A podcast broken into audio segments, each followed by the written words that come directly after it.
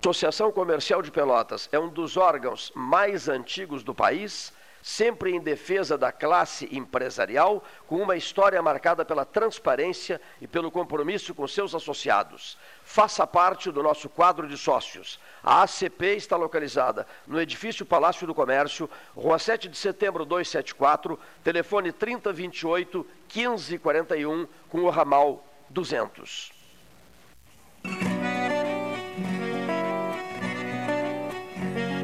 O gaúcho, desde piá, vai aprendendo a ser valente, não ter medo, ter coragem.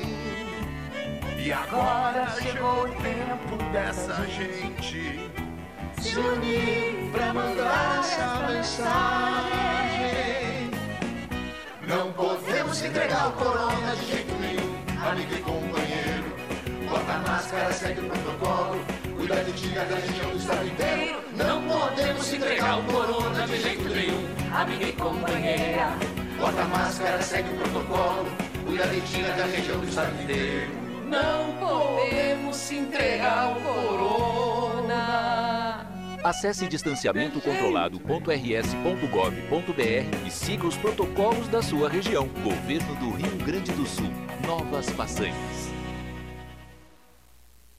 Nos últimos meses, o Sanep investiu muito no abastecimento de água. Foram construídas subadutoras, feitas substituições de rede, limpeza da tubulação e reativação de reservatórios. Nossos servidores também foram valorizados. Criamos adicional salarial de difícil acesso, compramos equipamentos de proteção individual, novos vestuários, novos veículos e o horário de atendimento foi ampliado. Tudo isso para melhorar o serviço à população. Você contribui e o Sanep retribui. Monsul, qualidade em carnes suínas e bovinas. Avenida Fernando Osório, 6959. Telefone 3273-9351. Estamos vivendo um momento diferente de tudo que já vivemos. É importante mudar nosso comportamento e ter um cuidado maior com o próximo. Conte com os canais digitais do Banrisul e procure o atendimento presencial só quando for indispensável. No aplicativo Banrisul Digital, você acessa os principais serviços oferecidos na agência: transferências, pagamentos, consulta de extratos e gerencia seus cartões de crédito. Tudo com segurança e de onde você estiver. Banrisul e você. Nossa parceria faz a diferença. Suba no caixote do Café Aquário para debater a duplicação da BR-116. Vivemos um momento onde o medo e a incerteza são sintomas que imperam no mundo. Nessas horas, precisamos nos colocar no lugar do outro e tomar atitudes pensando na saúde de todos, principalmente dos idosos. É como diz o ditado: uma mão lava a outra. Por isso, transforme as medidas de prevenção em hábitos no seu dia a dia. Cuidar de você é a melhor maneira de cuidar de todos, conter a disseminação e prevenir o coronavírus. Secretaria da Saúde, Governo do Rio Grande do Sul. Em tempos de pandemia, a solidariedade é cada vez mais urgente. A campanha do Agasalho Ecosul convida você a doar um abraço em forma de agasalho. Selecione as peças que pode doar, higienize e deixe nos pontos de coleta da campanha. Rede T Farmácias, Postos do Guga, Macro Atacado Treixel, SESI, Colégio Gonzaga e G Gotuso. Vamos juntos abraçar essa causa e transformar o frio em calor humano. Ecosul, sempre ao seu lado. Genovese Vinhos, Delicateces, produtos de marca, a qualidade de sempre.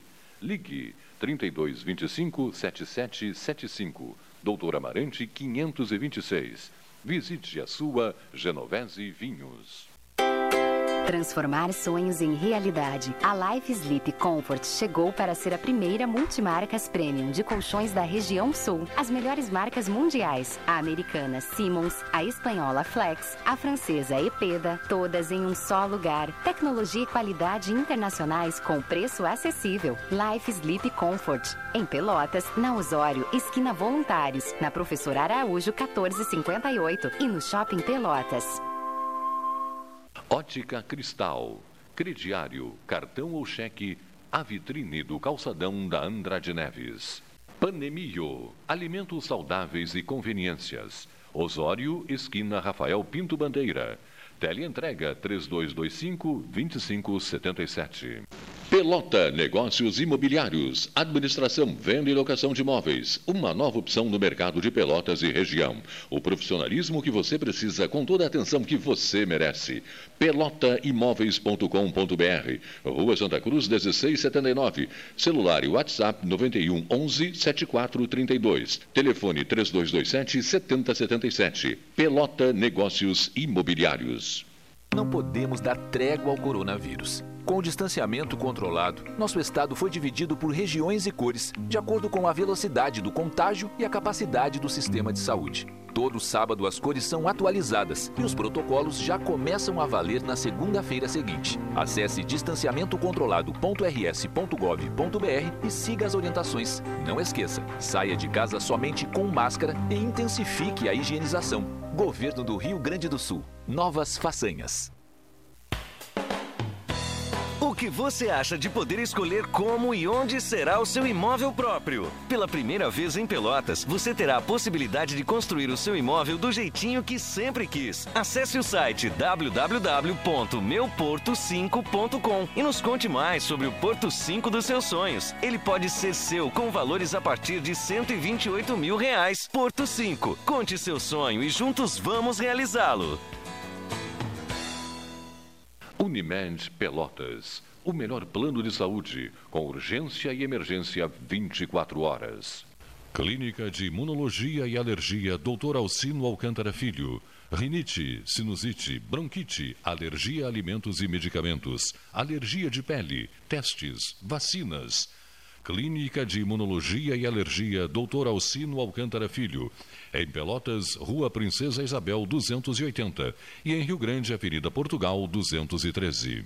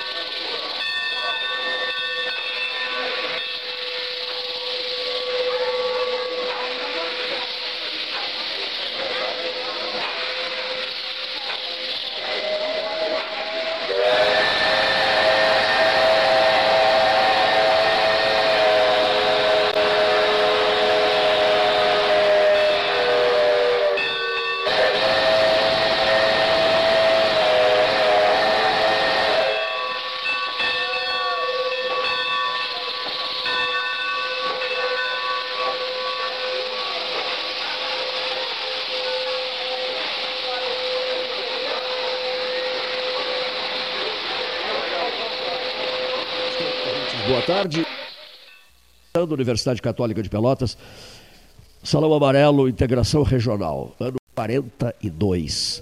Bom, está na ponta da linha uma pessoa que eu admiro muito, que respeitamos muito, tem grandes amigos em Pelotas, e, mas eu antes de anunciar o nome dele, eu, eu, eu prefiro dizer aos ouvintes da Católica de Pelotas o seguinte: é um senhor filho de uma pelotense, e absolutamente ninguém da cidade de Pelotas sabe disso.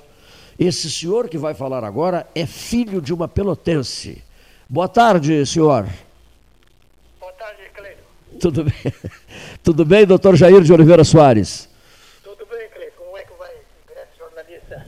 Da luta aqui e tocando, fazendo um rádio diferenciado, porque é uma mesa de debates com 10, 12 pessoas por dia, mas desde o dia 16 de março nós estamos fazendo o, o, debate 13 horas através de WhatsApp, por telefone. O Paulo Gastaneto e eu nos estúdios, o Leonir Bade aqui comandando a parte técnica toda. E começamos isso no dia 16 de março. E estamos, eh, e ontem eh, registramos, no 16 de junho, três meses de um rádio diferenciado, uma espécie assim de rádio caseiro, uh, em função dessa pandemia toda. É, não são 90 dias, né? 90 dias, né? É, espantoso isso, né? O... É, eu estou, eu estou em casa já é, 80 dias. Não sai de casa, não sai de casa mesmo? Não, não saio porque eu estou no alto risco, né? Sim. Essa pandemia, o nome mesmo é, é interessante, né? Porque é uma pandemia. Ninguém sabe nada sobre ela. A OMS diz uma coisa. A unidade europeia ontem, os jornais publicaram, as rádios, a TV, que criou um, uma desinformação à Organização Mundial de Saúde, ao invés de informar. Uma hora ela diz que é necessário usar máscara, outra hora diz que não é necessário. Outra hora ela libera a cloroquina, a hidroxicloroquina, e outra hora ela desaprova. E a medicina sabe que esse é um vírus da influenza, né? Nós tivemos aqui no estado, não sei se é claro, as pessoas não se recordam, eu fui secretário de Estado da Saúde no governo Euclides Triquet, de 1971 a 1979. Guazelli à época. E fui para Brasília para o Ministério. E, e o Amaral de Souza, que substituiu o Guazelli, pediu para mim indicar o novo secretário, o, meu substituto na saúde. E eu indiquei o doutor Germano Bonon. E depois eu venci a eleição de 82. Isso é tudo seguido. E mantive o doutor Germano Bonon.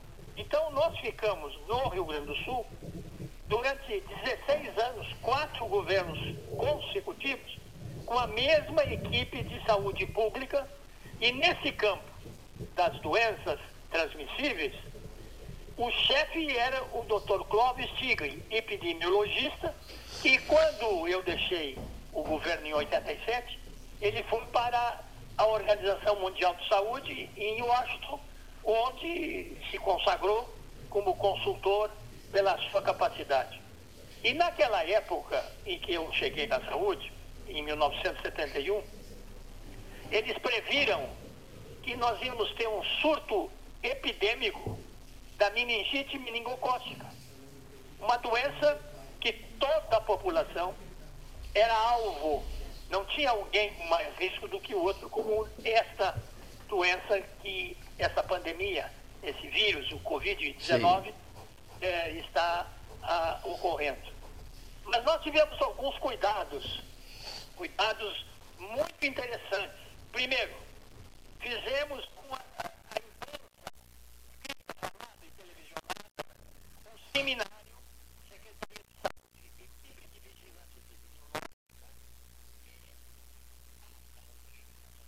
médica do Rio Grande do Sul, para esses profissionais da área da informação.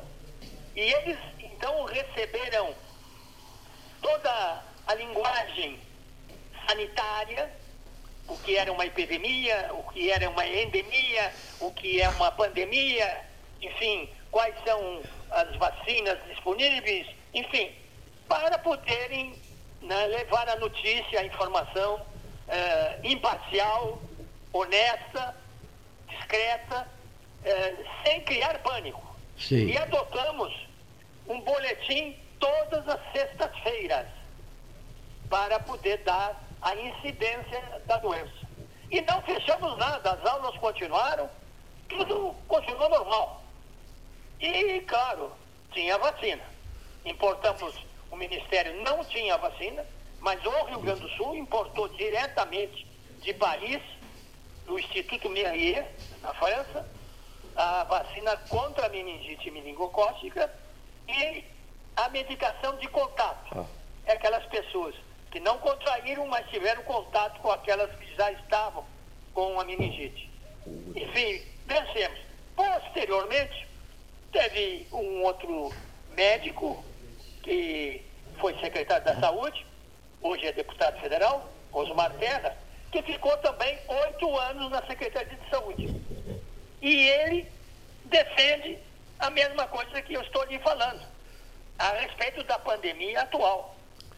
Ou seja, não deveríamos ter feito eh, o lockdown, porque eh, não, não há essa necessidade. O que deveríamos ter feito é aqueles que têm risco e aqueles que são portadores de, da comorbidade eh, ficassem, então, numa num isolamento que se chamaria vertical e não esse horizontal.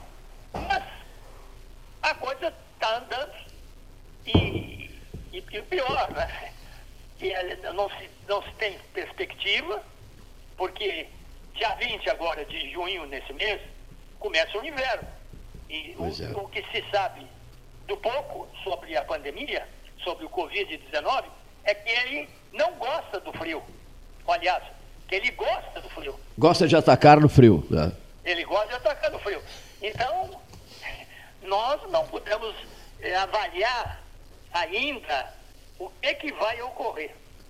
Porque sem a vacina e sem ter essa imunização é, de manada, como chamo, um passar para o outro e atingir um percentual acima de 90%, é muito difícil com uma, um isolamento, uma quarentena é, horizontal. É muito difícil. O então, a situação aí, ela está a requerer eh, de nós, principalmente aqueles que são de alto risco, que é o meu caso, é usar máscara, é lavar as mãos, é cuidar para não entrar na casa com os sapatos que vêm da rua, comprar tapete esse que já tem água sanitária, a gente bota diariamente, enfim, é uma série de cuidados que são necessários, né? E, e a máscara é importante, porque o vírus está no ar, né? É. É, entra pelos olhos, pelo nariz e pela boca. É. Agora, governador é, Paulo Gastal Neto, que trabalha aqui junto com o Cleito, uma boa tarde para o senhor, satisfação em, em falar com, com, com, o senhor. O senhor dá um exemplo que vai na, exatamente na contramão daquilo que o país, de certa maneira, está adotando. O senhor disse que tinha uma equipe técnica no, na Secretaria de Saúde durante pelo menos 16 anos. E isso é, é muito positivo no que diz respeito a, a lidar com uma, uma pauta tão importante que é a saúde. No caso, o Brasil está mudando, ministro da Saúde a cada. Ao contrário, a cada dois, três meses, quatro meses, agora nem ministro uh, tem. Então, é muito complicado nesse momento. Amigo Paulo, o problema que eu vou lhe resumir no seguinte: o Ministério da Saúde, em média, mantém no Brasil no cargo por dez meses. Essa é a média. Daí porque não se tem uma política de saúde, uma política de Estado, se tem uma política de governo. Não são todos os governos que têm o cuidado com a saúde. Não são todos os governos que investem na saúde. Então, se não há essa intimidade com a saúde, essa prioridade com a saúde, se cada governo que vem e cada ministro que muda, a política nacional de saúde é feita de um jeito, não olham para o passado, não, há, não olham para a história, porque uma coisa você falar na gripe espanhola, no século retrasado, é uma coisa. A gripe espanhola, nós não tínhamos ainda antibióticos. A gripe espanhola, o, o diagnóstico era totalmente diferenciado. Hoje a tecnologia, com esses equipamentos de diagnóstico, eletromiógrafo, tomografia, ultrassonografia, enfim, Hoje, é, o diagnóstico é muito bom, mas o que é preciso? Se nós não tivéssemos o SUS, que é uma outra coisa, Paulo, que as pessoas não sabem, o, o, quando eu estava no Ministério da Previdência e era ministro, doutor Valdir Mendes Arcoverde, que foi meu chefe da unidade de planejamento da Secretaria de Saúde, nós criamos o PREV Saúde, que é o embrião do SUS. Mas o SUS que está fazendo um bom serviço, que tem médicos e profissionais da área da saúde altamente qualificados para esse trabalho, ele precisa de recursos. E o que falta para esse programa se é, cristalizar, se consagrar, é o governo colocar recursos e ter uma política de Estado, não uma política de governo. Perfeito, perfeito. Dá para eh, perceber bem. Está lhe mandando um abraço via mensagem o ex-prefeito eh, Fetter Júnior. Ah, mas que beleza. Seu Correio... Fetter é uma figura extraordinária. Seu correligionário. É um homens sérios. Conheço ele muito bem, conheço a família dele. Trabalhei com um tio dele, que foi vice-governador do estado, doutor Edmar Fetter. Foi vice do quando eu era secretário da Saúde. Que tenho grandes amizades aí. Gosto muito de Pelotas. E aquilo que, que o amigo Cleiton falou é, é extraordinário. Porque eu sou neto de um brigadiano. E a, a minha mãe era filha de um brigadiano, o Major Coturnis, que nasceu ali por, pelas andanças que os brigadianos têm por todo esse estado. Né? Morou em Uruguaiana e morou depois em Porto Alegre, terminou a vida. Mãe, de, mãe nascida aqui em Pelotas. Nasceu em Pelotas. A sua, sua mãe é daqui de Pelotas. Mas não, eu não me lembro quanto tempo ela morou. Compreende? Perfeito. Mas nós temos ah, grandes, grande família Oliveira aí também. E, sabe como é? A gente é, vai ficando mais velho e as pessoas vão falecendo e a modernidade agora é que as famílias estão reunidas por essa, eh, vamos dizer assim, pandemia que está nos atacando. Ah. Ex-governador Jair Soares, conversando, já vou passar para o Cleiton. Uh, o senhor, antes da pandemia, fez uma visita ao Palácio Piratini, junto com, era o então secretário-chefe da Casa Civil, Otomar Vivian, visitou o governador pelotense, Eduardo Leite. Sim. É, eu, eu fui fazer uma visita de cortesia, aproveitei para me oferecer. Eu sempre defendi, quando saí do governo, a necessidade. Porque quando eu visitei o Japão, em 1975, eu aprendi algumas coisas lá, inclusive esse problema de ordem de higiene, de não entrar com os sapatos dentro de casa, de lavar as mãos, essa série de coisas que hoje está se falando muito. Já em 1975 era normalíssimo, não se entrava na casa de ninguém, na porta era, era uma obrigação. As pessoas, mesmo os visitantes, como eu era um visitante oficial, tinha que deixar o sapato na porta e entrar com as meias, caminhando com as meias. Então, é, essa coisa, ela, ela, vem, de, vem de longe, né? É, a pergunta sua qual foi? Sobre o governador, não, que ele destacou, o é. Paulo Gastão Neto destacou que o senhor fez uma visita ao governador Eduardo Leite. Né? Eu estava dizendo isso, porque é tanta Sim. coisa que a gente tem na cabeça, que eu, quando eu fui visitar, eu quis dizer que seria muito bom que ele buscasse a experiência dos ex-governadores. Porque quando eu saí do governo, eu, para o governo que me sucedeu, que foi o senador Pedro Simo, de quem eu sou amigo, eh, sugeri para ele a criação de um conselho de ex-governadores. E assim sucessivamente eu fui eh, dizendo para os outros.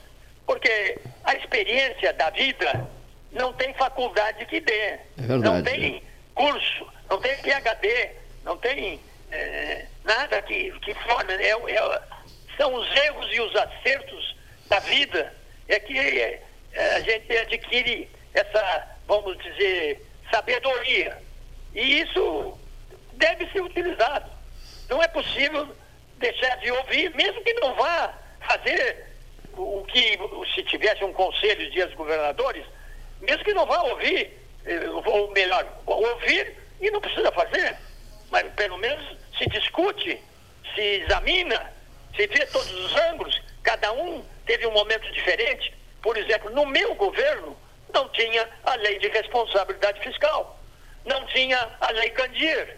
Meu governo foi um governo completamente diferente do governo de hoje. Por isso que eu adotei um sistema de não criar problema com entrevistas a respeito de como os meus sucessores e antecessores se comportaram. Porque cada momento é diferente, é como uma fotografia. Perfeito. quando vocês estavam conversando, essa era uma pergunta que eu estava preparado, já preparando para encaminhar os, os, o Conselho de Ex-Governadores. Né? E uma vez conversei com o Pedro Simão sobre isso, com o seu Colares, com o meu querido o seu Colares, com o Sival Guazelli, com o Germano Rigoto, com o Olívio Dutra e tal e tal, e, a propósito do, do, do, tema. Pelo menos esse encontro, né, mantendo uma tradição, assim, não é que, o senhor disse bem, não é que vá executar os conselhos, né? mas pelo menos é, saber ouvir. Nos Estados Unidos, os ex-presidentes eles criaram um conselho e de vez em quando ele se reúne com o presidente da República, não é, governador Jair Soares? É, alguns fizeram, alguns governadores fizeram reuniões, né? de todos os partidos. Né? Fizeram reuniões. Neste governo ainda não houve reunião dos ex-governadores. Mas isso não, não, não, quer dizer nada, né? Não, não, não estou falando para criticar ou não criticar, porque eh, quem quer colaborar, colabora mesmo sem praticar. Aliás, nessa visita eu levei uma colaboração da minha experiência, que é outro campo interessante. Eu esses dias vi uma grande reportagem de três páginas sobre o meio ambiente, tal, Sim. a criação, disso, daquilo. As pessoas se esquecem, porque o Estado do Rio Grande do Sul e o Brasil, de um modo geral, não cultiva, não cultua a memória. Eu vou, sem querer eh, fazer assim, eh, mas apenas dizer a realidade.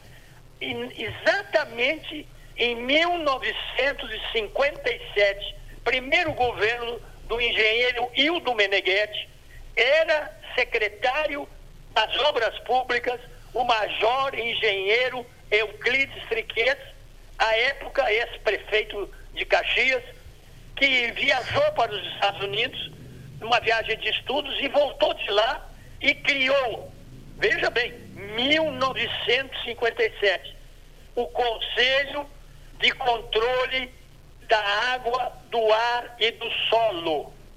Quando o PERAC me convidou, aliás, quando o Triquet, eu no governo PERAC, secretário de Estado da Administração, me convidou para ir para a Secretaria da Saúde, eu pedi para o governador Perac que passasse esse acervo do Conselho de Controle da Água, do Ar e do Solo para a Secretaria de Saúde. E lá, então, em 1973, 74, 75, nós criamos a Coordenadoria de Controle do Equilíbrio Ecológico, que foi eh, chefiada pelo médico sanitarista, que hoje é, está na Organização Mundial de Saúde, Dr. Jorge Ossanai. Então, veja, essas coisas não está escrito em lugar nenhum. Eu fiz um livro e depois escrevi outro, justamente por isto, porque as pessoas esquecem, não sabem da história, como isso vem vindo. E tem governos que trancam. Veja, uma outra coisa interessante, nós tínhamos um laboratório farmacêutico do Estado, criado no governo Euclides Triquez, quando eu estava na saúde. Produzimos mais de 100 produtos, desde a simples aspirina, ácido acetil salicílico, até os psicofármacos e antibióticos, vitaminas, polivitaminas, antitussígenos, enfim. E esse laboratório não existe mais, está fechado ali na Ipiranga. Sim. Então essas coisas, elas, elas marcam, porque antigamente as pessoas recebiam, além da, da receita, o medicamento. Hoje eles recebem a receita e voltamos para a era onde era só o Departamento Estadual de Saúde, com pouquíssimas unidades sanitárias para cobrir o Estado. Então, a história é do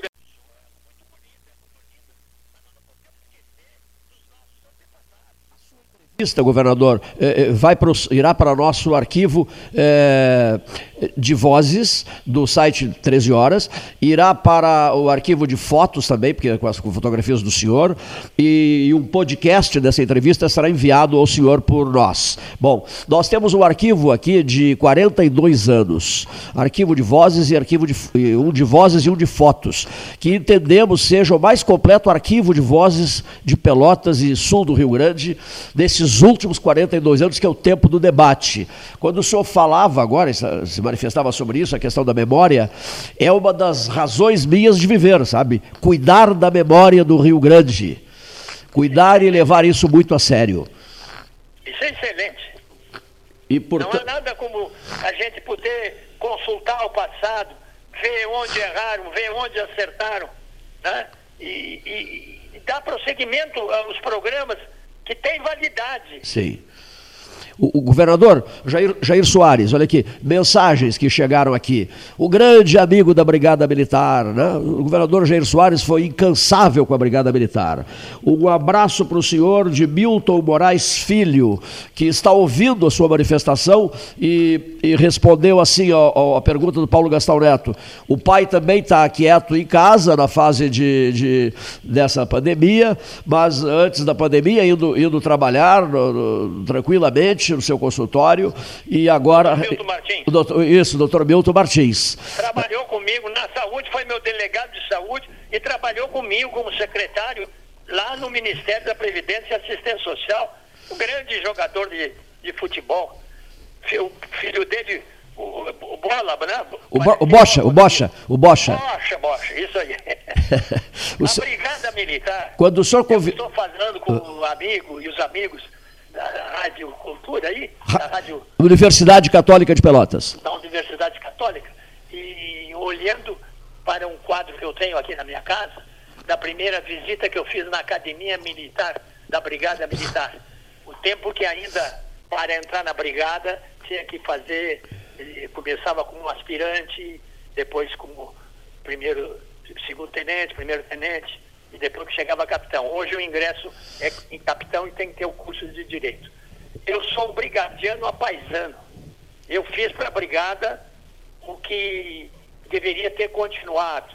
Para os senhores que estão me entrevistando e participam desse programa, para aqueles que estão me ouvindo, aqueles eh, da antiga Brigada Militar sabem, nós tínhamos um efetivo de 33 mil homens. Além disso, nós fizemos um programa que pagava para o PM no nível 1, na, na entrada, 10 salários mínimos. Dá para acreditar numa coisa dessa? Meu Deus. Isso. E, e, mais do que isso. 83, 87. 1983. 83, mais do que isso. Ah. Além de dar. Aliás, o Maurício Siroski, jornalista já falecido, ele me sugeriu antes de eu assumir, porque eu me elegi em 1982, em novembro, no dia 15. Era uma eleição com voto vinculado. Participaram dessa eleição o senador Pedro Simon, o, o ex-governador Colares e o ex-governador Olívio Dutra. E eu venci essa eleição. Antes, teve uma prévia que Sim. participaram o vice-governador Otávio Germano e o deputado federal, presidente da Câmara, Nelson Marquesan. E essa prévia foi para escolher o candidato que ia enfrentar esses três candidatos que eu acabo de citar. E eu venci essa eleição, uma eleição direta. E para ver o seguinte, a coisa sempre, a história é pendular. Qual foi a prioridade e, e o mote do meu discurso?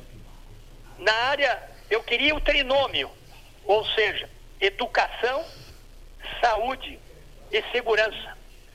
Para saúde, praticamente não precisava dizer nada, porque durante oito anos e mais os quatro no Ministério, as pessoas sabiam a minha ligação com a saúde.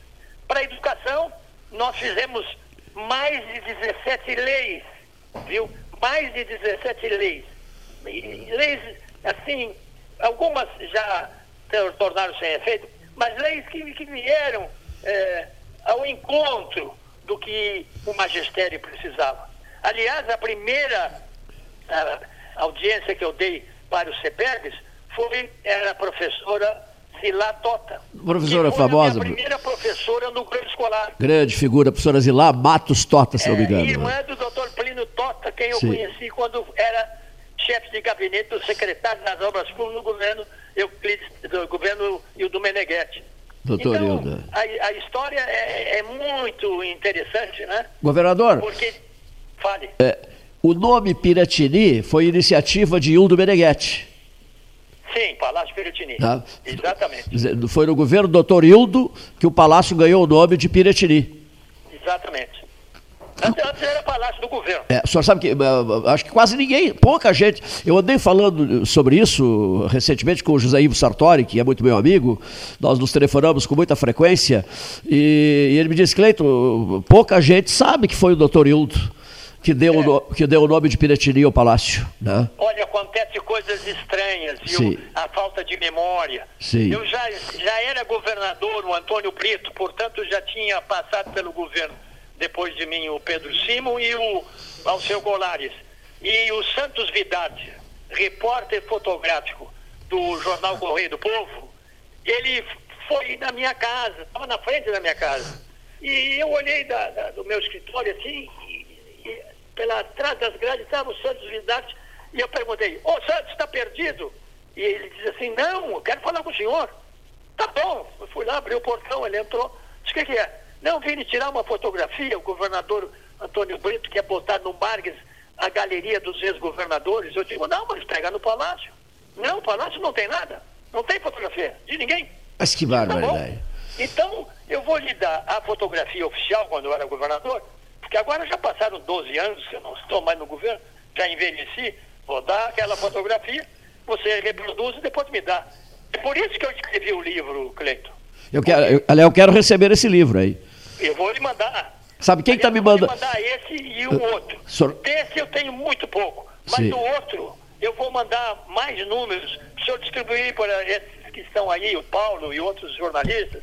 Enfim, e se quiserem mais, é só vir buscar aqui. Olha aqui, segundo, eu vou fazer o seguinte: eu troco, eu tro vamos trocar. O senhor manda os livros e eu mando a, barba, a, a é, pessegada, né? É, passa de pêssego. Passa, passa de pêssego. Né? Livros por passas de pêssego. O senhor é apaixonado por passas de pêssegos, né, governador Jair Soares? É, porque, aliás, todos os doces de Pelotas. Né? É mesmo, é? Tem, tem tradição, né? o, brossa, tradição. o Brossar adorava. De doce aí. O Brossar adorava os doces de Pelotas. Ah, já me mandou as fotos, gostei é. muito. Ele, ele recebendo o, Bar, o Mário Soares e o, e o, e o ministro Teori Zavascki. É, o Zavascki e, o, e me dou bem com o filho dele, e o, e o, e o Paulo Brossaro, de Bagé, até, até o ano retrasado, mantínhamos mensalmente uma janta numa confraria. Que maravilha. Ele, o, o ex-deputado Jorge Wecht, o ex-senador eh, Nelson Vitequim, o médico Rolf Zelmanovic, que morou, veio, ele é, é alemão, alemão que veio na guerra Sim. e a família entrou por Rio Grande. Então, a história é muito bonita, né? O, almo o almoço nosso no Bavária, o Mozart Vitor Russumano, presente, e é, é, comemos o camarão à baiana, mas antes do almoço ele comeu seis doces. e a dona Lúcia dizia, a dona Lúcia dizia, Paulo, pelo amor de Deus, doce é depois, Paulo. E ele disse, não, mas eu não resisto aos doces de Pelotas. É verdade. Comeu. Bom, aproveitando o embalo aqui, é, o Paulo Gastão Neto já, já disse que o ex-prefeito Adolfo Antônio Fetter Júnior está ouvindo o senhor, ex-deputado federal, né, ex-secretário de Estado. E Adolfo Antônio Fetter ouvindo o ex-governador Jair de Oliveira Soares. O outro senhor que, por sinal, nosso amigo comum, é, que disse assim: eu, eu, eu sou amicíssimo do Jair, nós nos telefonamos muito e nos visitamos muito quando eu era governador do Piauí e o Jair, governador do Rio Grande do Sul. O Hugo, Hugo Napoleão, Hugo Napoleão, o advogado de Juscelino Kubitschek de Oliveira. É, é, nós temos passagens muito boas. Eu visitei muito Piauí, Teresina, e é uma cidade quentíssima. Né? Ele é uma figura extraordinária, é culto, é um homem inteligente, foi um grande governador, um grande senador, e, está atuando ainda na advocacia e trabalha, mas ele é mais moço que eu. Filho, ele, não, ele é filho do primeiro embaixador do Brasil na China. Exatamente. Ele tem um tom de diplomata, viu? Sempre a conversa dele é agradável. Isso mesmo. É, é pausada, é, ele pensa antes de falar. É, ele, como diria o doutor Alfredo Steinbrück, Sim. E o pensamento dele está um quilômetro na frente da ponta da língua. Que maravilha. Olha aqui, é ele, coisa boa, né? Essa é maravilhosa. Ele, ele é um diplomata, sim, né? filho de diplomata, mas com todo o estilo do diplomata. Ele, ele encontrou-se com o presidente, com o presidente Bush no passado, né?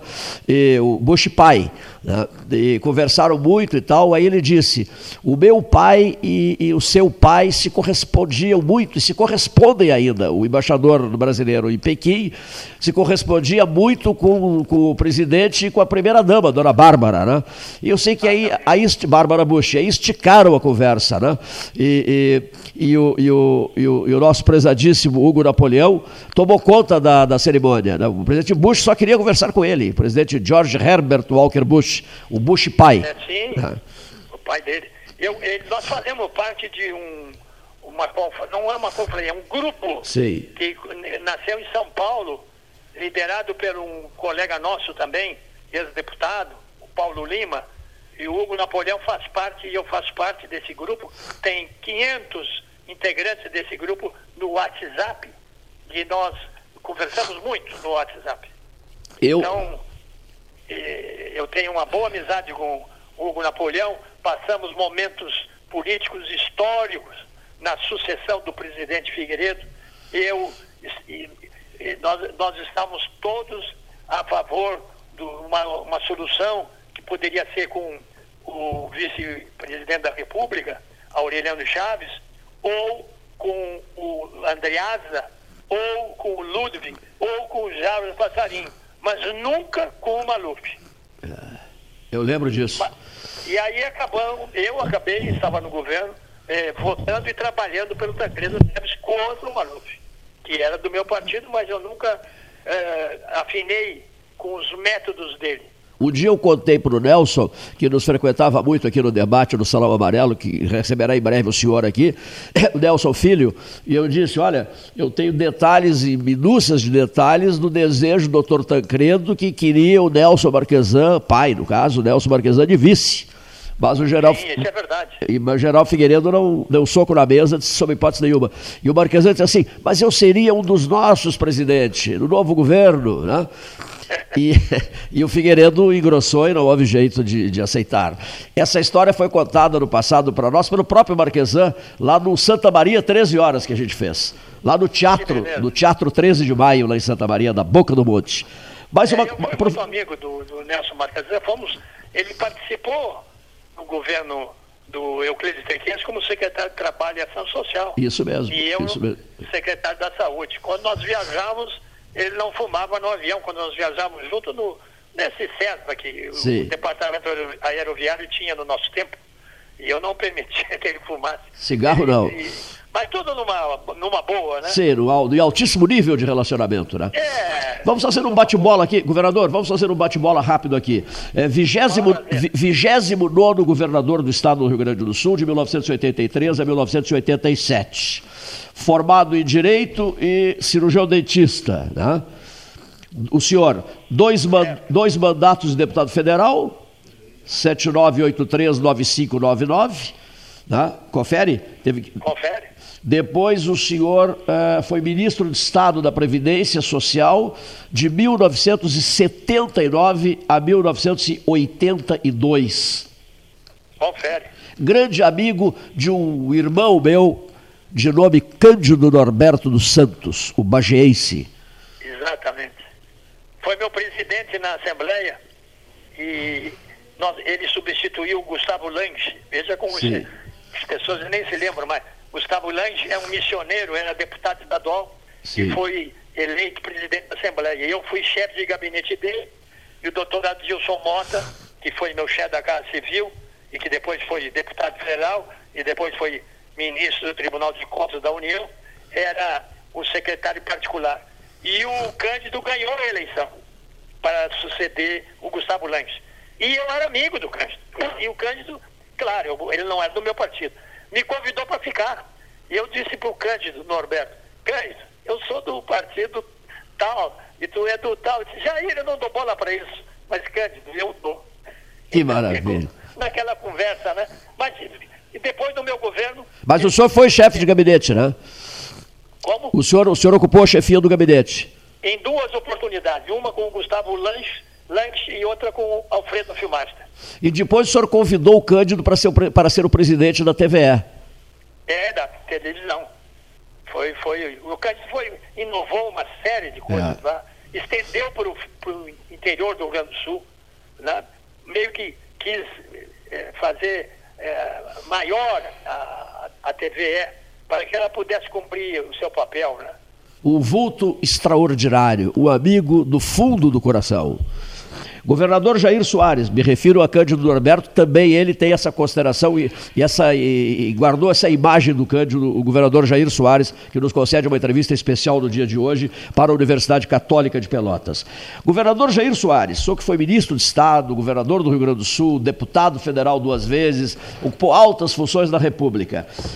É, esse cenário atual do Brasil, é, por exemplo, assim, comecemos por, pelos, pelos respiradores. Esse noticiário inaceitável, insuportável, revoltante, repulsivo de figuras públicas comprando respiradores de uma, de uma importadora de vinhos, fazendo negócios com empresas fantasmas, repassando valores astronômicos na compra dos respiradores, depois os respiradores não chegam.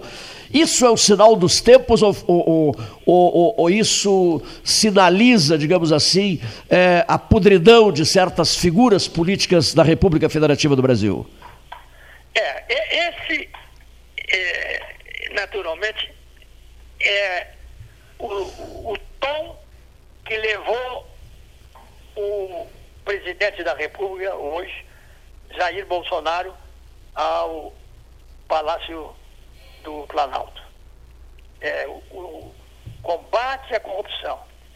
De, de, onde eu estou falando, meu gabinete aqui na minha casa, eu recebi em agosto de 2018 o candidato ainda desconhecido, sem chance nenhuma, e eu tenho esse vídeo gravado. Até vou mandar para um amigo depois. Eu, mandei para o Fetter essa semana, falando com o Fetter, o nosso querido amigo, ex-deputado e ex-secretário de Estado, e grande companheiro. Ele e a esposa dele, que foi minha colega na Assembleia Legislativa. Leila, a deputada Leila Fetter. É, a deputada Leila. E, e que foi prejudicada, né? porque era para ter uma carreira brilhante, porque também ela tem um caráter, viu, além da simpatia, além da amizade que eu tive com ela e tenho ainda, só não tenho ido a Pelotas, é, ela foi barrada né? é, inadvertidamente ou advertidamente, e eu não gosto muito dessas injustiças, desse tipo de ingratidão para as pessoas, né? por isso que eu registrei. Mas eu não quero me esquecer de dizer, amigo Cleito, uma coisa. Depois que eu saí do palácio, eu concorri a vereador de Porto Alegre. Isso mesmo, eu lembro, eu lembro. Era o senhor em Porto Alegre, era o senhor em Porto Alegre e o Valéry Giscard d'Estaing na França, né, é. que concorreu também no interior, da, perto de Paris, uma cidade próxima a Paris. Exatamente. Agora, a política hoje, viu? Hoje mesmo eu tenho, eu recebi um vídeo aqui, as pessoas pegando num teto rebaixado, que tinha uma fresta, Sim. retirando dinheiro. Dinheiro no Pará. Numa missão, numa. numa uma, uma negociata. Hã? Numa, numa saf... é, de, de, de, de, respirador, nasceu, é. de, de, produtos, de, de camas, de de aventais, compraram, no, no, no, parece que foi São Paulo ou o Ministério, que comprou 80 milhões de aventais por 980 ou por 970 milhões de reais, quase um trilhão de aventais. Veja só. É inacreditável. É, é, é um absurdo.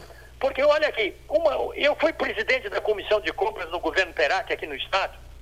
E eu não queria, eu era um profissional liberal e estava bem no meu consultório, nos hospitais, fazia, atendia criança emocionalmente instável, eh, com anestesia geral, porque eu fazia odontopediatria e eh, não precisava. Mas o governador Perac, de quem eu fui vizinho e amigo, me convidou, me deu essa missão e eu fui. E olha, naquele tempo, é, o Estado é, era um pouco diferente. Nós tínhamos poucas secretarias. Eu governei o Estado com, com 10 secretarias de Estado. E eu, quando entrei para o Estado, eram cinco secretarias de Estado. Então, mas assim mesmo ainda tinha coisa feia. Sim. Vou dar um exemplo. No meu livro tem, tem várias passagens. Né? A revolução que eu fiz no, na comissão de compras, porque Eu, eu fui ver a entrega da carne que se comprava, no empenho estava escrito: carne de primeira e sem osso. Mas era só a primeira fila da carne nas, na, nas caixas, quando iam lá para o hospital psiquiátrico São Pedro. O resto era carne de segunda, pescoço. Então, veja, sempre quiseram ganhar do Estado. Né? O Estado é a vaca barrosa, como chamavam. Né? É a mãe brasileira. É a casa da sogra. Isso é antigo tudo, né? é, isso tudo é antigo. É. Né? Então, isso sempre houve. E agora, com, com, com as cortes, cortes de contas, com tribunais de contas, com a lei de responsabilidade fiscal, né? com, com as licitações, a lei 8.666, que alterou o decreto-lei 200, que era o que fazia o controle das licitações, das concorrências, das tomadas de preço. Bom, por tudo isso, ainda, né, eles conseguem fazer a corrupção, onde, tem que se dizer a bem da verdade, há dois atores, né, o ativo e o passivo. E os dois têm que responder perante a lei. Agora imagine quando se torna, se cria, se decreta, se cria a, calamidade pública e pode fazer tudo sem licitação. Aí a coisa fica pior. Então, esse aí é o grande problema que está dando um trabalho para a Polícia Federal, que vai dar um trabalho que não é concomitante, essas compras não são acompanhadas. Eu, no meu livro, você vai ver um, um depoimento do presidente do Tribunal de Contas, doutor Eurico Trindade Neves, que diz: esse foi o único que veio aqui buscar para fazer concomitantemente as compras. Quer dizer, Sim. nós fazemos a concorrência, acompanhado do Tribunal de Contas através de uma seccional, e eles aprovavam ou não na hora aquilo que estava se fazendo. Porque fazer a posteriori e depois julgar, depois de anos, aquelas administrações, aí é impossível. É. Governador, Brasília está mandando dinheiro para o país inteiro, para os estados todos da federação, Olha, né? Só para o Covid-19, é. quase 300 bilhões. Quase 300 bilhões. Não tem o um número exato, mas fica próximo. E vai mais. E acho, e acho que o seguinte, uma coisa que eu quero deixar bem claro, para os empresários, principalmente o pequeno empresário, o pequeno empreendedor que está sofrendo, a gente sabe. Acho que o governo daqui a pouco vai ter que emitir. Não importa, o Estado brasileiro tem uma função social, mas aqueles empreendedores, aqueles comerciantes, aqueles industriários, eles não abrem os seus estabelecimentos para fazer a função que é do Estado é a função social. Eles abrem para vender e serem remunerados adequadamente dentro dos padrões de mercado. Então, a coisa fica muito difícil, o nosso país está parado, a nossa arrecadação está caindo violentamente no país, no Estado, né? porque veja bem, as, as coisas mudaram. Eu não tinha o S, amigo Cleiton. O ICM até 1989, o ICM era sem o S. O S acrescentou mais 40% na arrecadação. Mas acontece que até 1987, quando eu saí, nós tínhamos 232 municípios. E hoje temos 497 municípios. Então, esse custeio da máquina que foi criada nos municípios absorveu esse rendimento, esse ganho que o Estado teria tido. Veja como é complicada a situação. Né? Sim, sim, é verdade. Doutor Jair, nós vamos ter então depois uma, uma segunda etapa, depois da pandemia nós vamos ter a, a, o drama econômico, né? Sim, nós estamos tendo, né? Nós estamos vivendo né, com o problema eh, da saúde e o problema da economia. E os dois problemas têm risco de vida. Porque uma pessoa que não tem comida, uma coisa é quem está é, em casa porque tem que se cuidar, então foi obrigado a ficar em casa. Mas os que podem ir para a rua e deveriam ir para a rua, não estão indo porque não tem emprego. Nós já perdemos um milhão, como o, governo Bolsonaro. ele já pegou 13 milhões de desempregados, nós já estamos na casa dos 14 milhões. Tudo que nós é, adquirimos nesse é, ano e meio de governo Bolsonaro, já perdemos com a pandemia. Nós íamos ter esse ano, íamos recuperar. Agora, o ministro da Economia está a dizer que a partir de novembro vamos ter grandes novidades. Eu espero que tenha. Agora, o que eu queria dizer, o governo vai ser vai ter uma hora, só o governo federal é que pode fazer, vai ter que emitir dinheiro. Porque o Estado, o Estado não é para ter lucro, é preciso ser bem gerido, tem que ter bom gestor. E não pode ter safadeza, a expressão é essa, não pode ter corrupção. Eu acho que isso é ponto fundamental daqueles que vêm para a vida pública. E nós temos que dar um basta nisso. Eu deixei bem claro quando apoiei aqui, em 2018, o presidente Jair Bolsonaro. Contra o meu partido, já estava fazendo apoio para o Alckmin e eu fui contra, viu? Porque a, a, a, a nota dele, o slogan dele, o discurso dele era anticorrupção. Então, eu espero que isso seja, não digo resolvido definitivamente, né? que nós sempre vamos ter em, em todas as partes do mundo, vamos ter a corrupção de uma maneira ou outra. Então a situação é. é muito difícil. A palavra, a voz do filho do Dr. Milton Moraes, ouça, doutor Jair Soares. Paulinho, falei agora com o pai, o pai manda um grande abraço para o Jair Soares. Um grande abraço, bastante saúde e paz aí para ele, por favor. Milton Moraes Filho. Eu é que agradeço e espero que ele se restabeleça. Assim que a pandemia uh, terminar, eu já me comprometi com o nosso jornalista Cleiton para fazer uma visita aí e para fazer um, uma palestra, para participar do encontro, comer um churrasco bom, comer uns doces e vou visitar o Milton, se Deus quiser.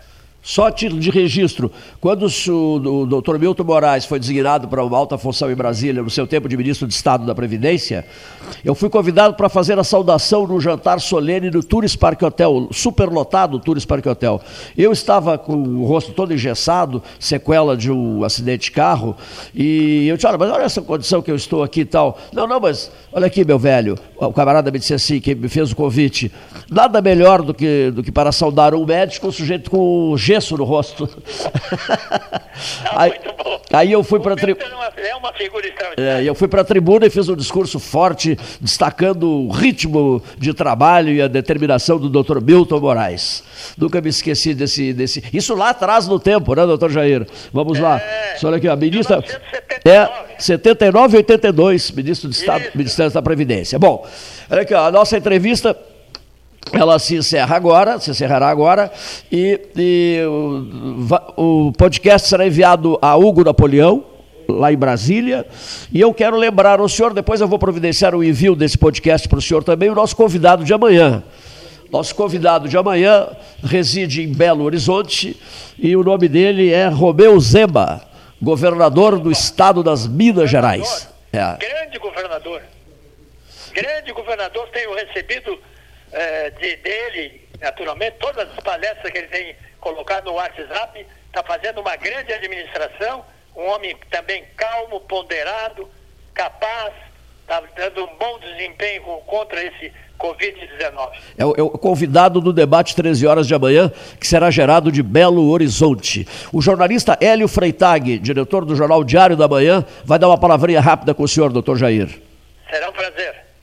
Freitag, boa tarde. Grande Jair Soares, um grande abraço. É, eu, eu ainda me lembro do tempo que o senhor ia a Passo Fundo, lá no Diário da Manhã, nos encontros com o velho Túlio Fontoura, e eu era redator lá.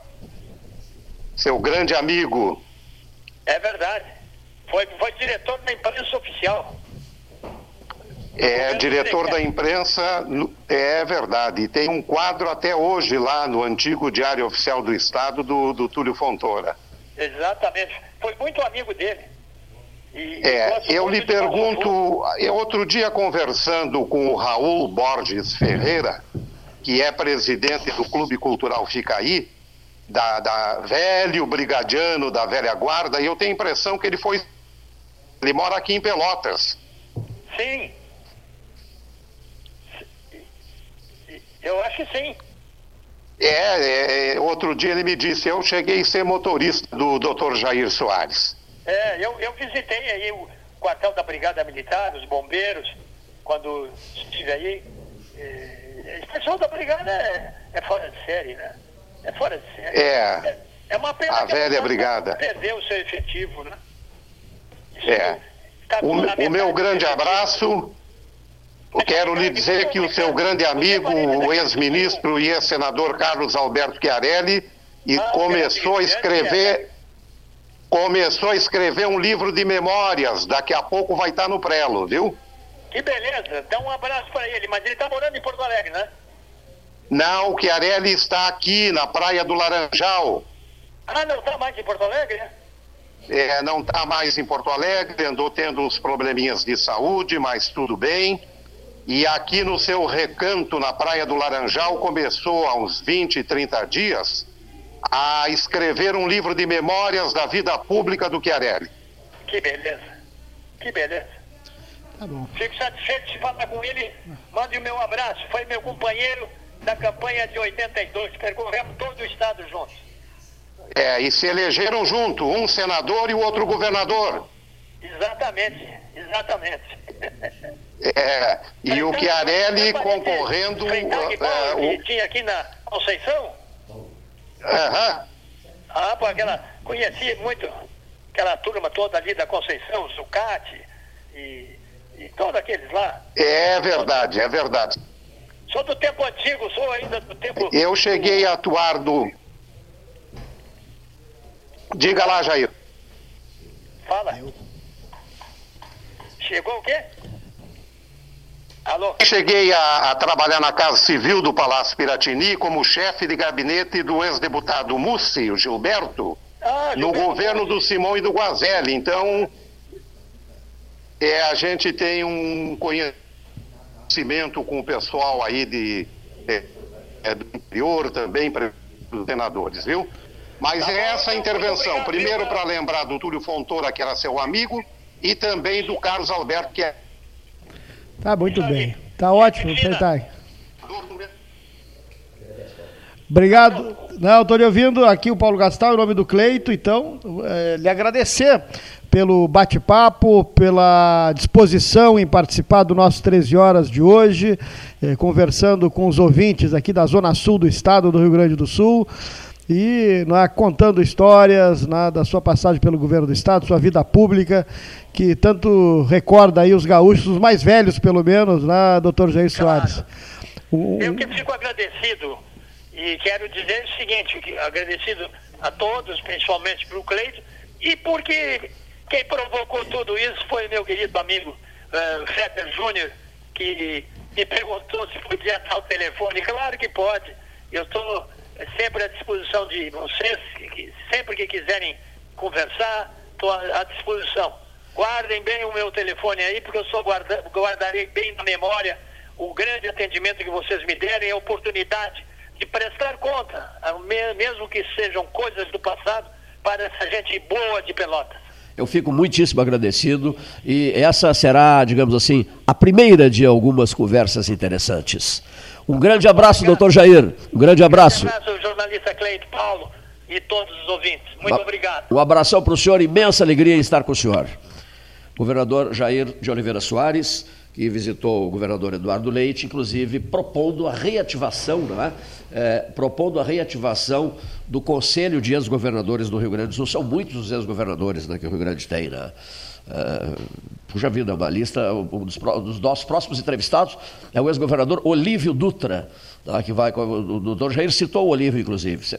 já estou em contato com o ex-governador Olívio Dutra para conversar com os integrantes da mesa 13 horas. Doutor José Fernando Gonzalez, ao microfone 13 horas da Católica de Pelotas, Salão Amarelo, Palácio do Comércio. Ele em casa, evidentemente.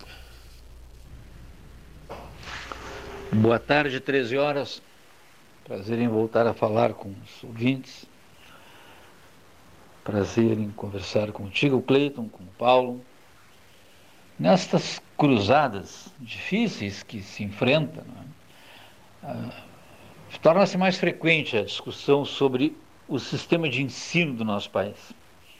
Por que, que nós ficamos tão estão defasados nesse aspecto. Né? Por que, que se diz com tanta frequência que tem gente que está no terceiro, quarto, quinto ano do ensino fundamental no Brasil e não tem a menor condição de interpretar um texto, não tem condição, às vezes, de redigir uma frase que tenha sujeito, verbo e objeto. É extraordinariamente difícil para um país enfrentar uma questão como essa. A educação deve ser o primeiro passo para, para o desenvolvimento de uma nação. É, é inquestionável isso. Todos os países do mundo que conseguiram, que conseguiram emergir da dificuldade financeira e social o fizeram a partir de um processo educacional. Eu sou professor faz 40 anos e nunca participei do ensino fundamental, da base lá. Sempre lecionei no, segundo, no terceiro grau, na universidade e em cursos especializados em preparar para concursos, uh, via de regra na capital do estado. Mas sempre tive muito presente, eu gostaria de colocar isso aqui, até o crivo de uma reflexão dos educadores, que podem concordar comigo ou não, mas os meus alunos, aqueles que foram meus alunos, sabem disso, de que eu costumo repetir na sala de aula, a todos eles, que o importante é aprender a pensar.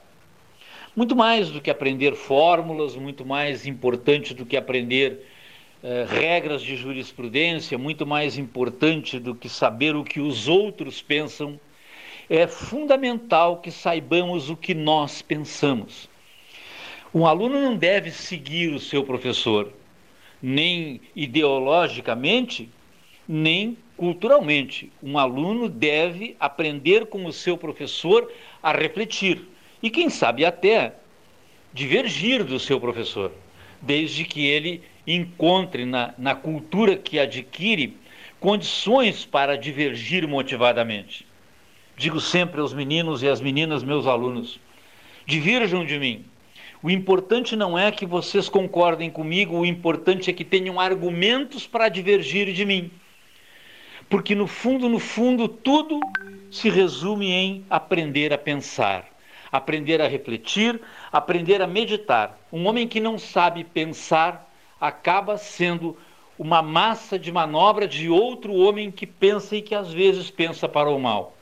Então, nesses tempos de dificuldade, é importante mais do que nunca que esse mandamento se faça presente. Temos que pensar, todos nós, pensar, refletir para saber bem decidir. Muito obrigado. Muito bem, só um minutinho, só, só um minutinho, Hélio, só para fazer o um registro aqui. Eu estou no telefone celular conversando com o jornalista. Não, não, permanece na linha, com o jornalista Hélio Freitag. Eu só vou anunciar, depois da manifestação do doutor, do doutor José Fernando Gonzalez, vamos ouvir agora o companheiro de debates. Uh, Fabrício Batiello. Salve, amigos do 13 Horas, querido amigo Cleiton. É, mais uma vez, uma alegria falar com todos vocês. E ainda, é claro, como não poderia deixar de ser, infelizmente, a propósito da quarentena.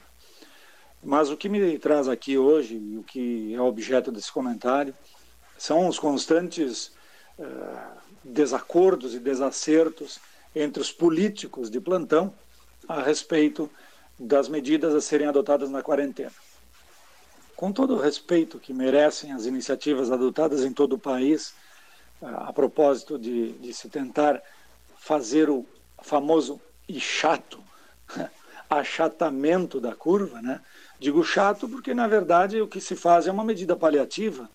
Claro que ela é necessária até certo ponto para não sobrecarregar os hospitais. Agora, também diz a ciência, já que todo mundo se arvora na ciência e se esconde de trás da ciência por medo de, da, da, assunção de posições mais eh, vigorosas, mais positivas, eh, a ciência diz que enquanto não houver a imunização de rebanho, seja pela vacina ou seja pela natural infectação das pessoas, não haverá solução. O que nós estamos fazendo é um esconde-esconde do vírus.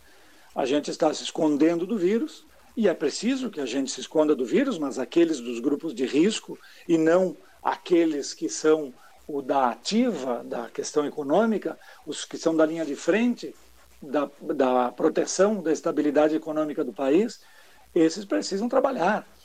As pessoas que precisam trabalhar para comer, e essa é a grande maioria da população, precisam trabalhar para comer. Não podem se submeter a esconde-esconde. Então, ainda que respeite a necessidade e entenda a necessidade da adoção de providências que possam resguardar pessoas uh, mais suscetíveis da infecção, também é verdade que é necessário, absolutamente imprescindível, tocar adiante a economia.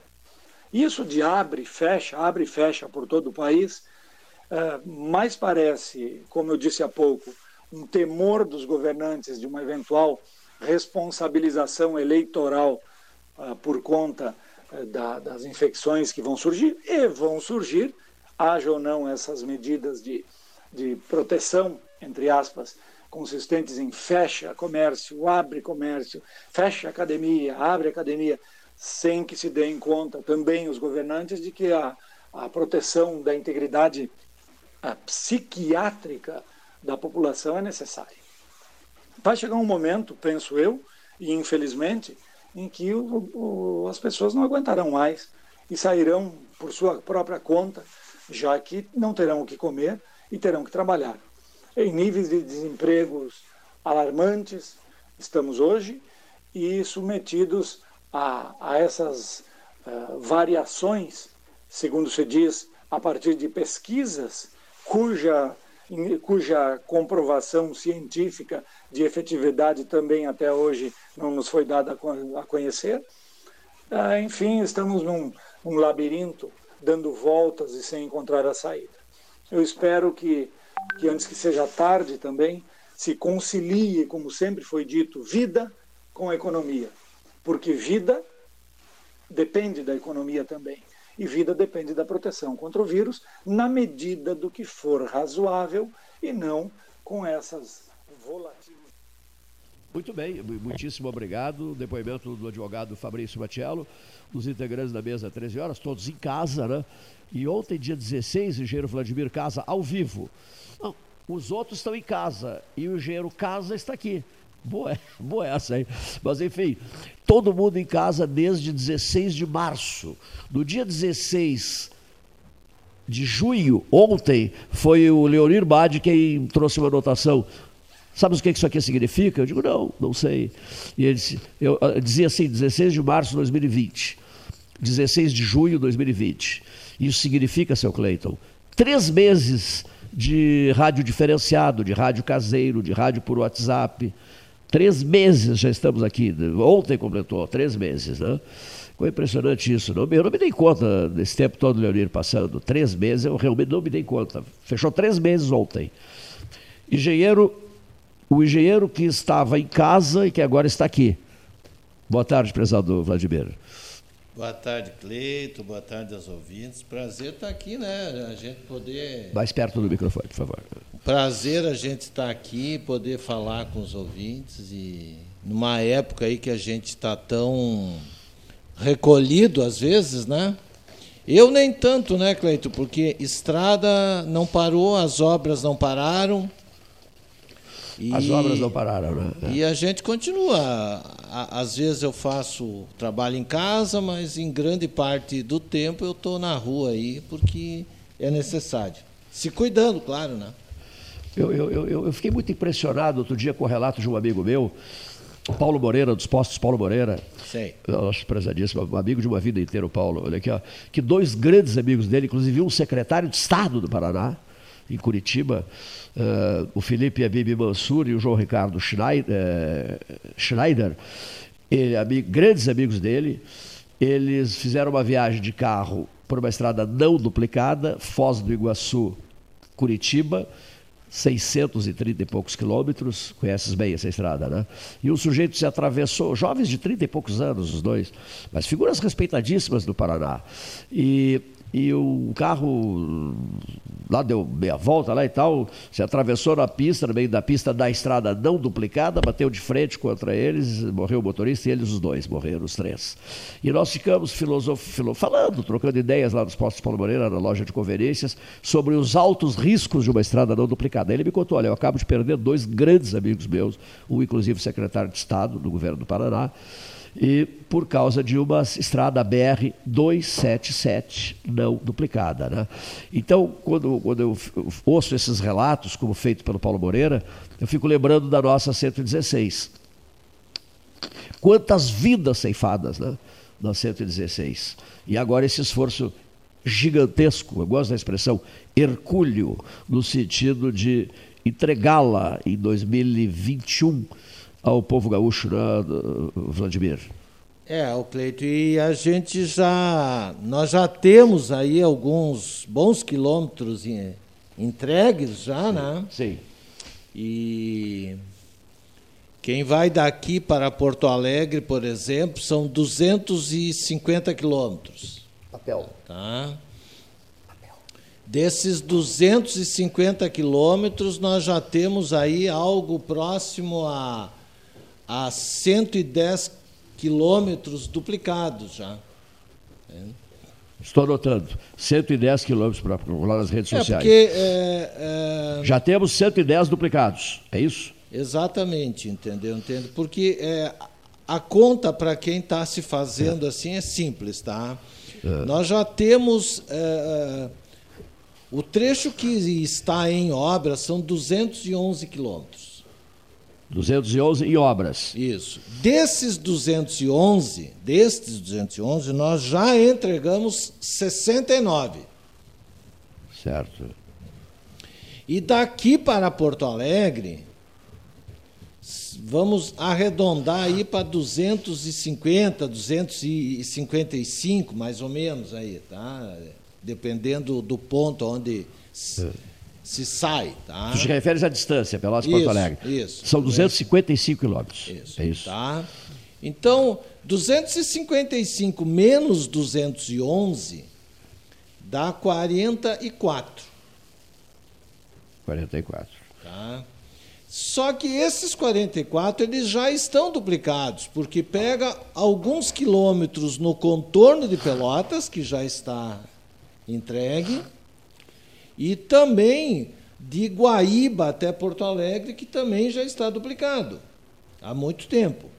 Então, 69 mais 43 daria a, a, 44 até daria 113 até de 255 quilômetros, nós temos 113 já duplicados. Ou pela obra recente ou por uma obra mais antiga, como é ali entre Guaíba e Porto Alegre, e por uma obra que nós ainda estamos por terminar por todo, que é o contorno de Pelotas. Tá? Então. Quanto falta para terminar o contorno? O contorno nós vamos terminar lá mais ou menos lá pelo meio do ano que vem. Tá? Mas é nós dos 23 quilômetros e meio que tem o contorno de Pelotas, nós temos uns 2 quilômetros e meio no máximo aí que ainda não estão duplicados. O resto já já se consegue andar em pista duplicada. Tá? Então, daqui para Porto Alegre, Cleito, voltando, uh, façam as contas. 113 divididos por 255, nós vamos chegar aí num percentual de 40 e poucos por cento aí Sim. de pista já duplicada, né? E até se me permitem, eu vou fazer essa a conta, conta faça aqui, essa conta. então. 113 conta sendo divididos por 255, uma, nós temos 44%. Uma conta radiofonizada, ou seja, é. o, uma máquina de calcular e o microfone ligados. É, tá? Nós temos 44% do é. trecho Pelotas-Porto Alegre ou Porto Alegre-Pelotas, 44% já está duplicado. 44% da BR-116 já está duplicado. Tá? É. É trecho já duplicado, né? Isso. Bom. Só que dentro deste mas, ano. Vai ficar faltando acostamento, alguma coisa? Não. Não. não. não Aqui é tudo, serviço completo. Sim. Ah, ah, só que dentro deste ano de 2020, apesar da pandemia, apesar, dos pesares, dos pesares né, nós, nós já entregamos alguns quilômetros, vamos entregar mais alguns quilômetros. Esses é, curto, trechos curtos, né? É. Já entregamos alguns quilômetros, vamos entregar mais alguns quilômetros ainda em 2020. Tá?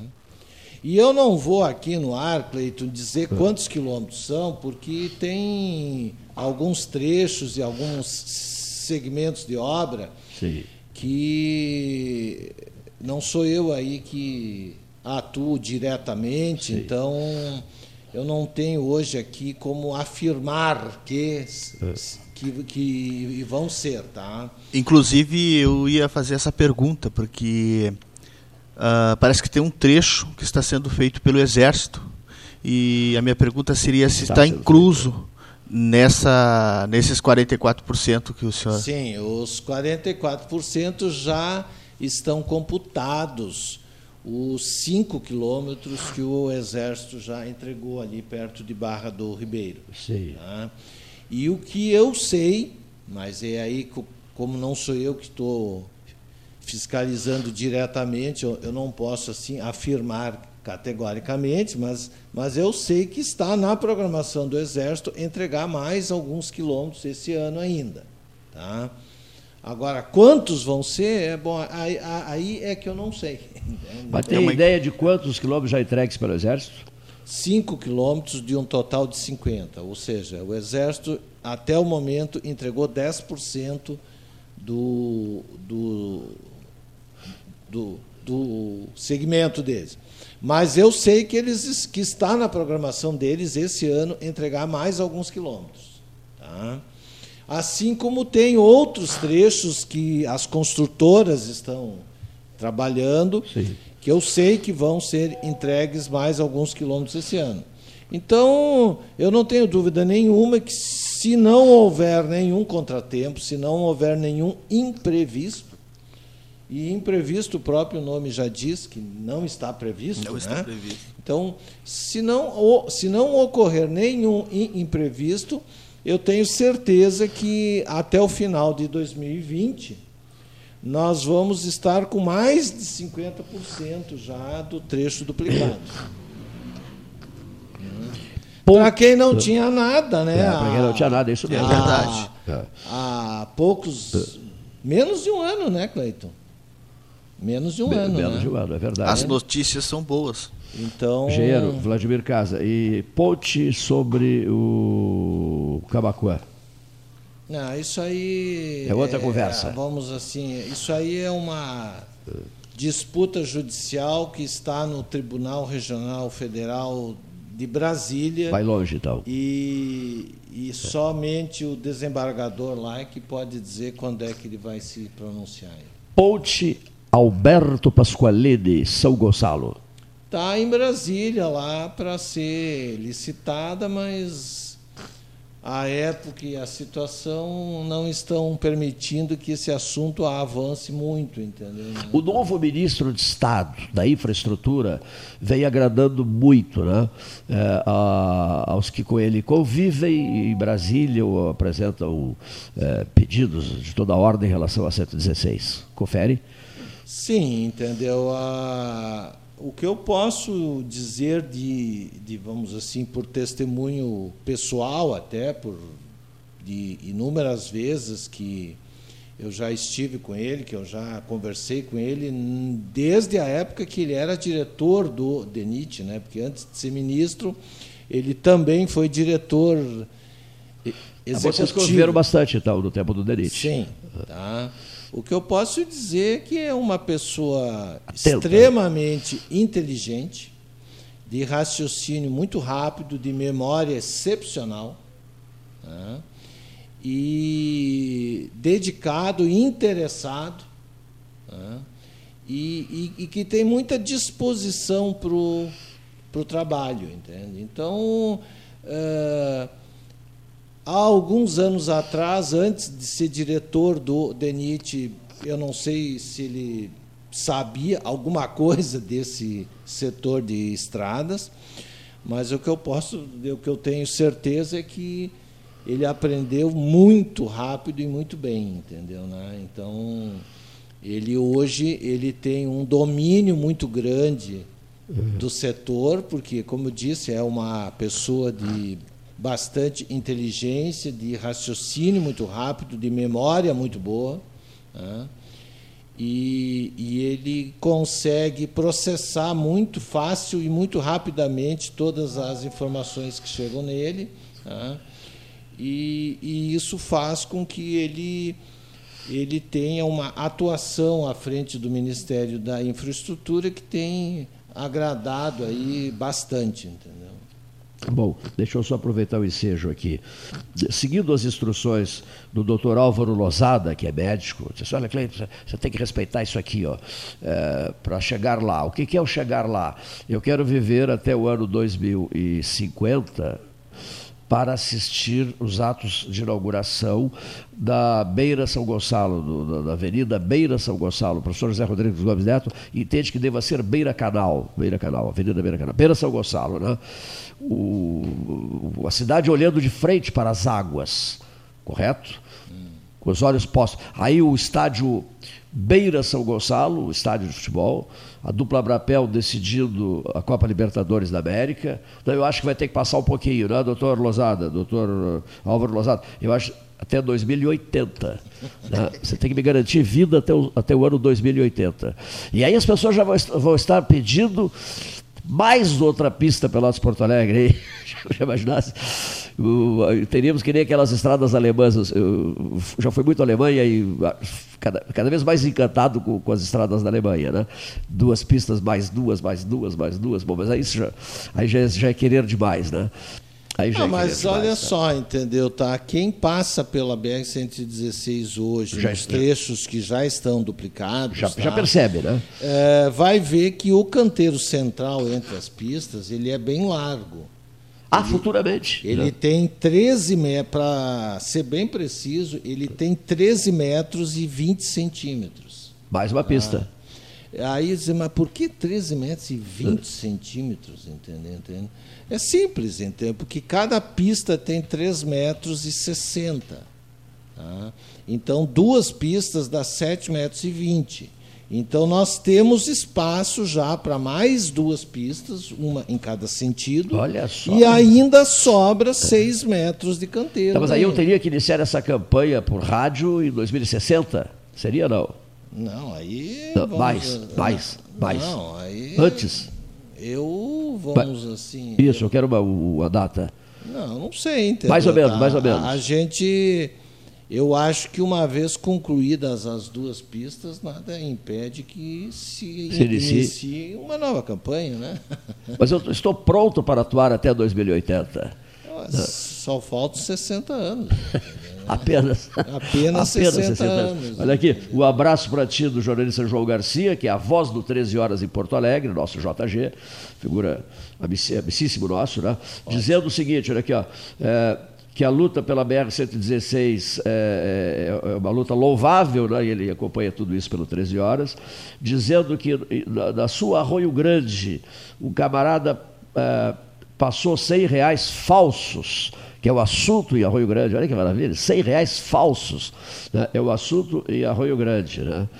João Garcia, que deverá estar conosco amanhã, no 13 horas. E gostou muito da fala do ex-governador Jair de Oliveira Soares, que concedeu uma entrevista de 45 minutos. É isso? Não, não, não. Começou uma e 15, não foi? Mais ou menos. Mais ou menos isso? Mais uma entrevista maravilhosa do ex-governador Jair. Eu gostei uma barbaridade de conversar com o Jair.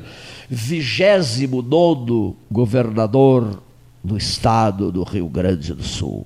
Santo Deus aí.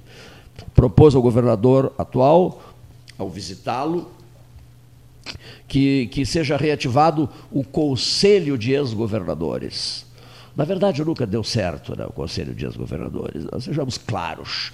Das visitas que me fizeram ao seu Colares, eu sou amigo dos ex-governadores, ao seu Colares, Jair Soares, Pedro Simão, Olívio Dutra, Sival Guazelli, Antônio Brito, Germano Rigoto, etc. E Eda Cruz pegou o avião e veio aqui para um treino especial, tomou um cafezinho no Aquários depois e voltou para Porto Alegre. A lista é grande. Bom, eu tenho as melhores relações possíveis com todos eles, né? mas inúmeros deles me disseram isso. A gente, todos nós nos esforçamos para fortalecer o Conselho de Ex-Governadores, mas não não é como o conselho que existe nos Estados Unidos de ex-presidentes. Né? O presidente ouve os ex-presidentes. A experiência, né? a experiência em momentos. É, aí eu acho que é difícil, eu não né? sou, Cleiton, do meio é. político, né? Sim, sim, Quem me sei. conhece sabe que eu tenho uma atuação técnica, né? Eu sei disso. Né? Mas todo mundo gosta, né, de ler, de observar, de refletir sobre política, né? Uh, esse tipo de conselho e de ex-governadores e coisa assim, me parece assim, né, para quem não é do métier político, né, me parece que para dar certo mesmo, tá, todos os participantes, quando eu digo todos, eu digo os ex sim, sim. E, e, o atual. E, e, o, e, o, atual, né? Todos eles, ao se reunirem e adentrarem numa sala, entendeu, para conversar sobre isso, deveriam se destituírem ah, das sim. suas vaidades. De, de diferenças ideológicas. É, também, né? das suas é. diferenças é. ideológicas é. e das suas vaidades pessoais, entendeu? É, é né? difícil, né? É difícil. E isso é muito difícil, muito né? Entende? Porque... Porque para o cidadão, para o eleitor, para o povo, é o gesto bonito, o gesto elevado. Até o Jair disse, aqui na entrevista de hoje, Jair Soares, não precisa seguir conselho nenhum. Só ouvir. Bastaria ouvir. É o conselho que ele levou ao governador Eduardo Leite. Basta que o senhor ouça os ex-governadores. Não, não, não, não, não, quer dizer que o senhor vá eh, seguir o conselho do A, do B, do C e tal, as, as diferenças ideológicas entre eles, etc, etc. Nada disso. Apenas isso dá uma satisfação ao cidadão. Olha, os, os governantes do Rio Grande estão reunidos. Enfim, acho bonito. E, e o que o Jair disse, achei interessante. Não é que vá seguir conselho nenhum, apenas reunir. A ideia, eu estou falando isso porque ele falou isso, e é uma ideia muito antiga, muito antiga. Isso vem lá do tempo do Euclides Triquês, do Peraque Barcelos, meu Deus. Lá do tempo do velho Peraque, que para chegar ao governo do Estado dependeu da cassação do Cândido Norberto, deputado estadual pelo Partido Socialista Brasileiro, com a cassação do Cândido, Perac foi eleito governador do Rio Grande do Sul indiretamente. Olha que coisa interessante a, a cena política rio-grandense. Perac, este, que virou governador com a cassação do Cândido, e o ministro da Justiça, senador Mendes Sá, do Partido Libertador, renunciou ao cargo de ministro da Justiça em solidariedade ao, ao deputado e amigo dele, Cândido Norberto. Olha que coisa mais irônica isso tudo, né? E o senhor Cândido Norberto quando presidente da Assembleia Legislativa do Rio Grande do Sul, que su, su, substituía o governador Hildo Meneghetti, nos impedimentos desse, porque não havia figura do vice do Rio Grande do Sul, o Cândido Alberto teve um de seus chefes de gabinete, o entrevistado de hoje, Jair de Oliveira Soares. Depois, governador Jair, que nomeia o Cândido presidente da TV Educativa do Estado. Antiga TV Não, não, não, nada a ver. A TVE, a TVE, a Televisão Educativa do Rio Grande do Sul, e a Rádio Cultura, antiga Rádio Cultura eu já sou também do, do tempo que eu conheci Cândido Norberto como excelente jornalista. Do tempo de jornalista, é, isso, da RBS, isso. Um dos meus melhores amigos, Cândido Norberto. O, o, o Antônio Brito que me disse um dia, nos visitando aqui também, Raul Farina e Mateu Querelli participaram da entrevista com o governador Antônio Brito, mas veio aqui como governador do Estado. Depois fez um 13 horas no Palácio Piratini também, o Brito. E o Brito olhou para mim e disse assim, Cleiton, o guru de todos nós, Cândido Norberto né? Não, não, até em política, mas fundamentalmente nas atividades radiofônicas. Um homem apaixonado pelo rádio. Viveu intensamente o rádio, um guru de todos nós. O Luiz Arthur Ferrereto diz a mesma coisa, a maior autoridade em rádio da Universidade Federal do Rio Grande do Sul. Bela voz, né? É, e o homem brilhante, alto brilho do, da condição de debates históricos, do sala de redação, por ele criado. O sala de redação da Gaúcha, que poucos anos mais velho do que o 13. Prezadíssimo Vladimir Casa, engenheiro Vladimir Casa, muitíssimo obrigado. E não esqueça, eu estou pronto para esperar 2080. Vamos projetar essa nova estrada. Vou ver se em solidariedade à vossa pessoa eu espero junto. Perfeitíssimo. E eu passarei a receita depois da medicação necessária. Senhoras e senhores ouvintes, uma boa tarde. Obrigado.